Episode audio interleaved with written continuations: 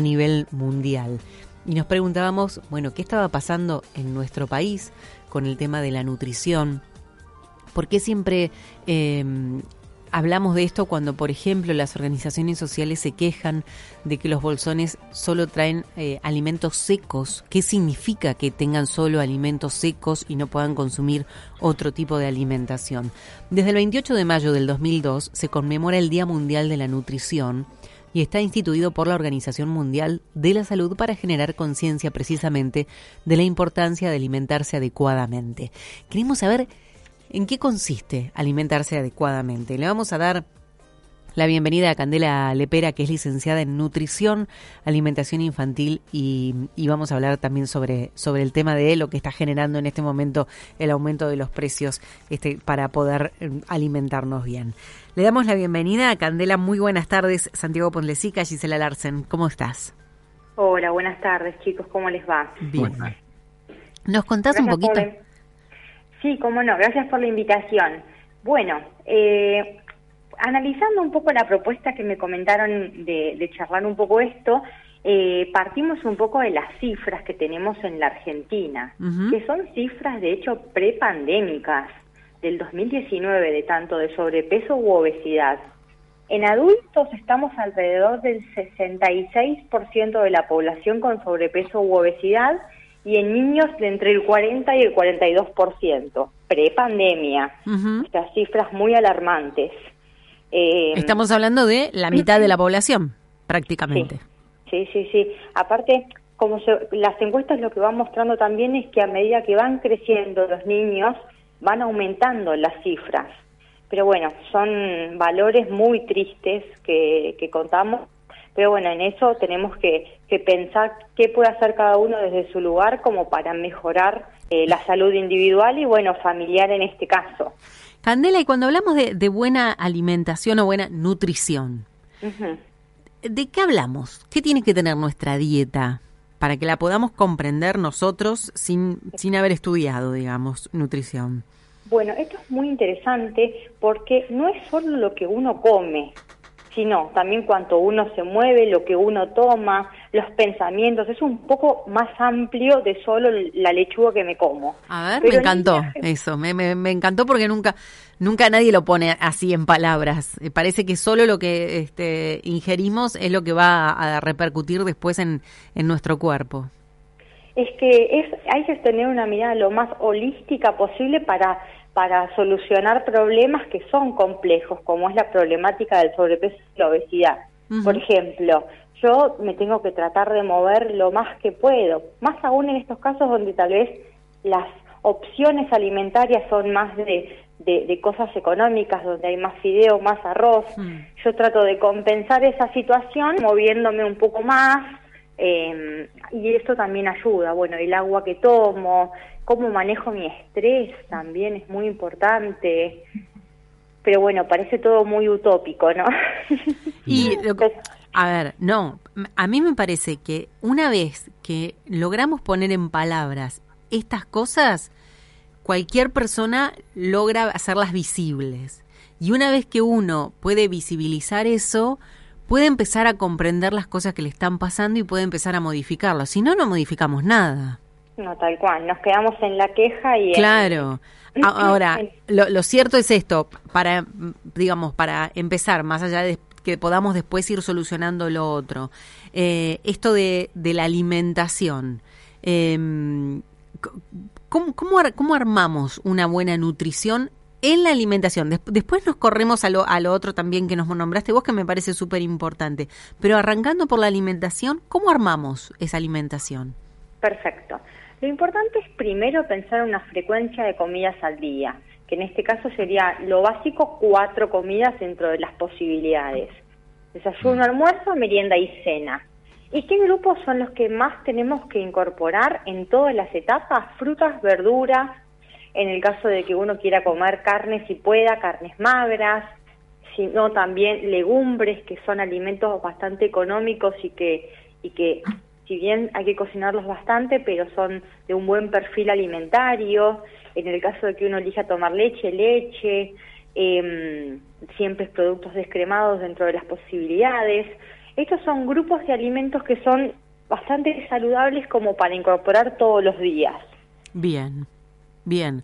Por ejemplo, armemos un desayuno típico. A ver. Eh, sería importante contar con alguna fruta. Siempre obvio que de estación, por ejemplo, si yo puedo elegir consumir algún fruto cítrico, que ahora son un poco más económicos, alguna porción de pan, de galletitas, si es integral, mejor, alguna taza de leche, yogur, si no un té o, o, o alguna infusión de ese estilo.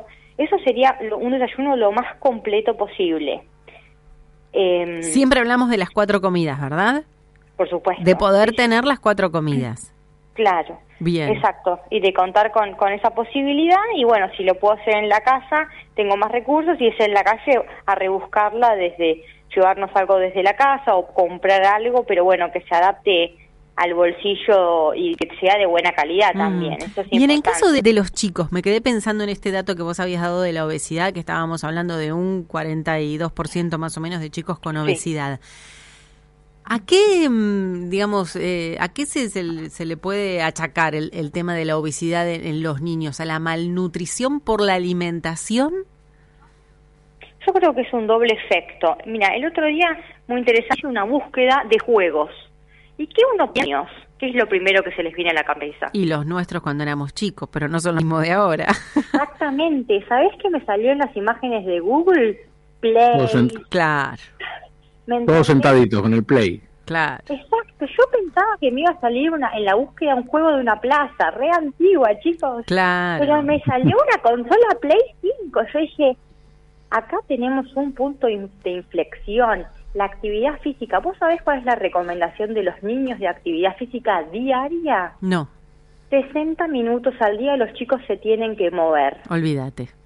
¿Me claro, entendés? claro. La piedra fundamental. Los chicos están en la casa. A vos, a mí me, mi mamá me tenía que traer de afuera, re antigua, perdón, pero les Candela, vamos a, a- a tomar la merienda y yo estaba callejeando.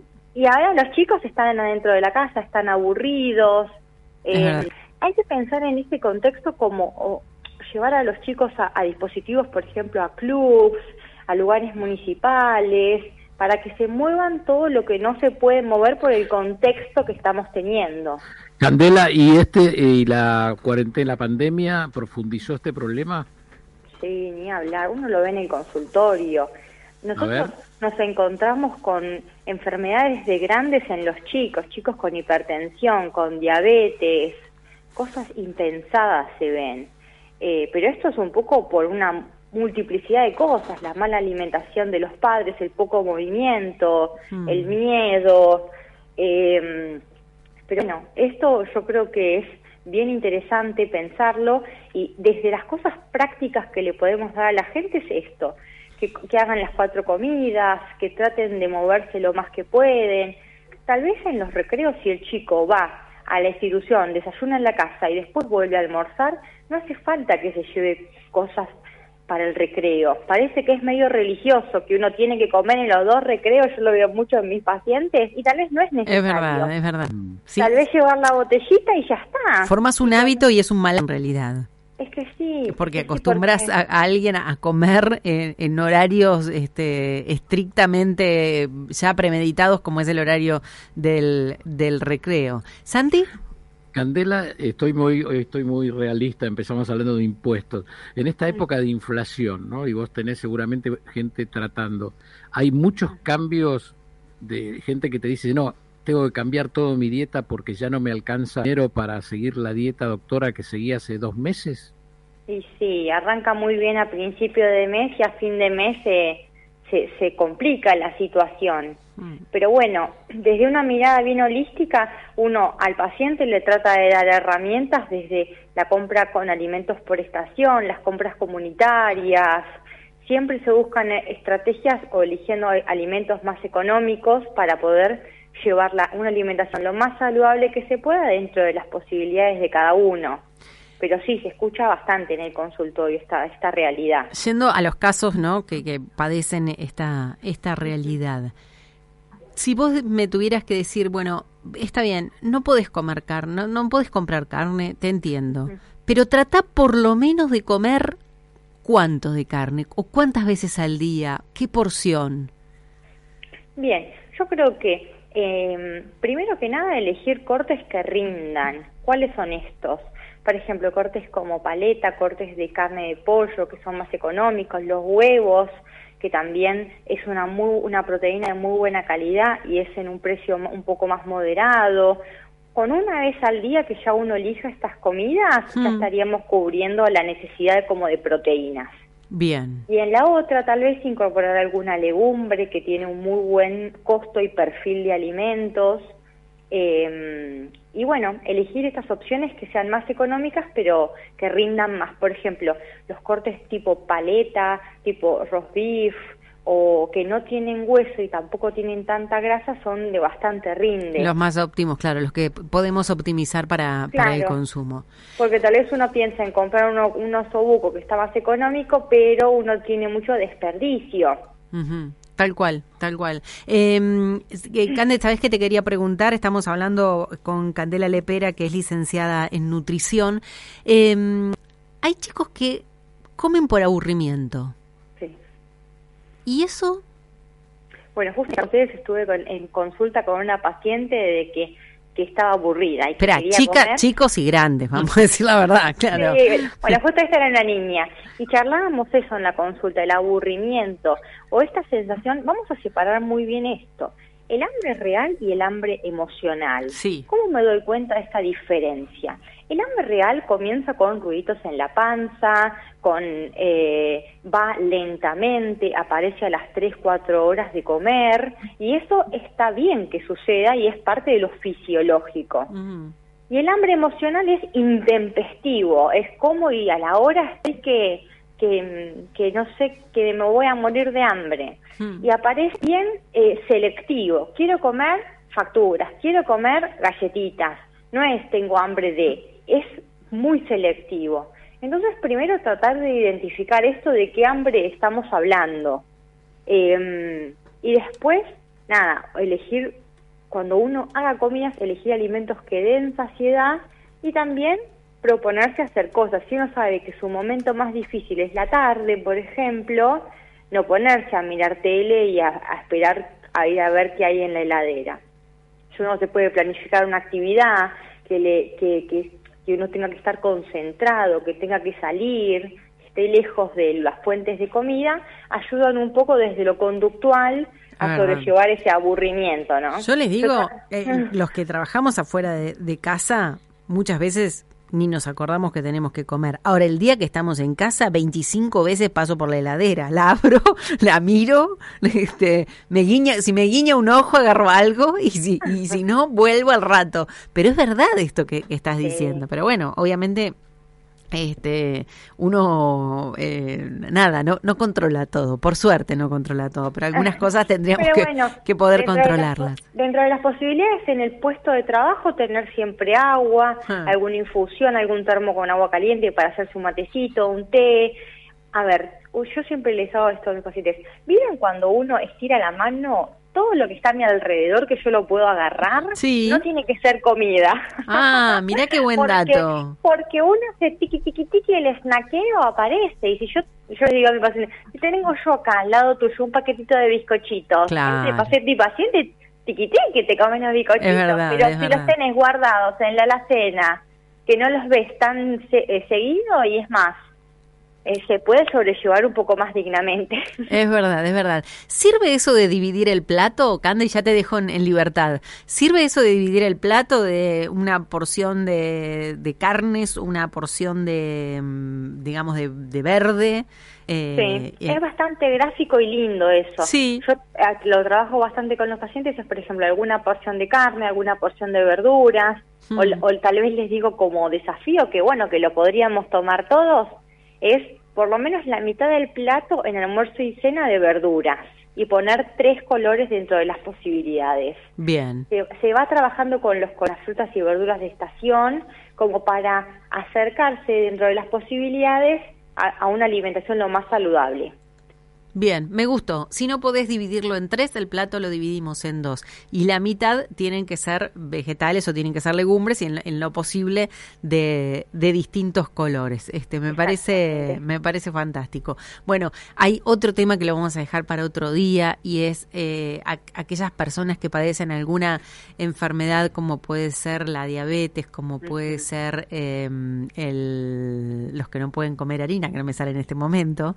Eh, los celíacos bueno, que eh, hablan del costo, ¿no? Que significa muchas veces tener que hacer una dieta rigurosa por no poder comer determinadas comidas. Este, en el caso de los diabetes, de los diabéticos, no es, mm, uno piensa que es el azúcar y muchas veces es la harina la, el mayor problema. Entonces quedan como eh, ya exceptuados de, un montón de comidas que serían muchísimo más económicas.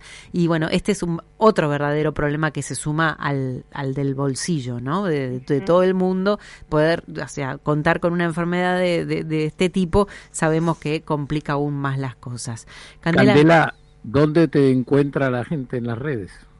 Me pueden seguir en, mi Instagram, que es arroba de licenciada punto candela o si no ponen Candela Lepera y yo enseguida salgo por todos lados como Drupi. Bueno, muy bien. Candela, te mandamos un beso grande, un plato rico de comida y, mm, nos encontramos la próxima, que, que tengamos intriga por averiguar algo. Por supuesto, encantada de, de charlar con ustedes y bueno, espero haber ayudado un poquito a cada familia que nos está escuchando. Sí, seguramente lo hiciste, Candela. Están todos con la bicicleta fija. Adelante. Hacer el fitness. Es verdad. Un beso grande, muchas gracias. Chao, chao.